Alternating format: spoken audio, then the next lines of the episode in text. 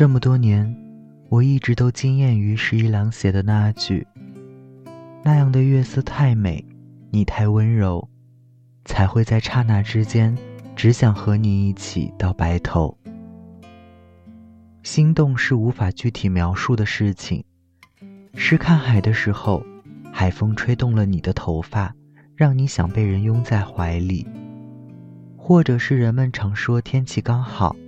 你穿了一件白衬衫，再或者是你哭红了双眼，让人心生想疼爱你一辈子的想法。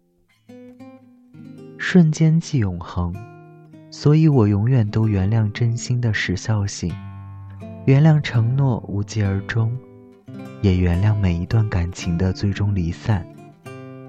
只要曾经的心事和情绪都是真的。我允许誓言被时间磨碎。刚来北京之初，喜欢了一个男孩子。前段时间被好朋友突然问起：“你当初喜欢他什么？”我仔细想了想，然后回答：“其实我想不清楚具体原因，但我能笃定的是，他当时给我唱《虎口脱险》的时候，我感受到了心动。”但也可能是在我最迷茫的时候，他告诉我，人要坚定自己的选择，哪怕在当下仍然看不见成功与否。喜欢，大概就是一个个心动的瞬间堆砌起来的吧。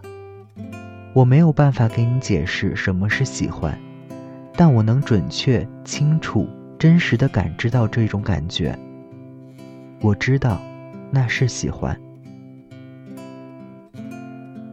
我是一个真的不太相信婚姻，也不会在人生规划里加入结婚这一项的人。可恋爱之后，我脑子里的瞬间竟然闪过想嫁给他这种念头。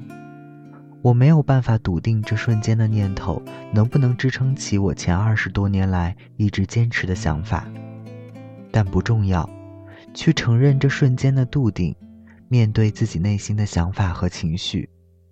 而那一瞬间，也不是因为他做了什么让我坚定或者笃定的事情，只是因为我们吃过晚饭，他认真开车，一排排的路灯暖黄，车里放着夜车，没有人讲话，我歪头看着他的侧脸，一瞬间我恍惚了，好像已经结婚许久，好像已经接受人生就是日复一日，好像。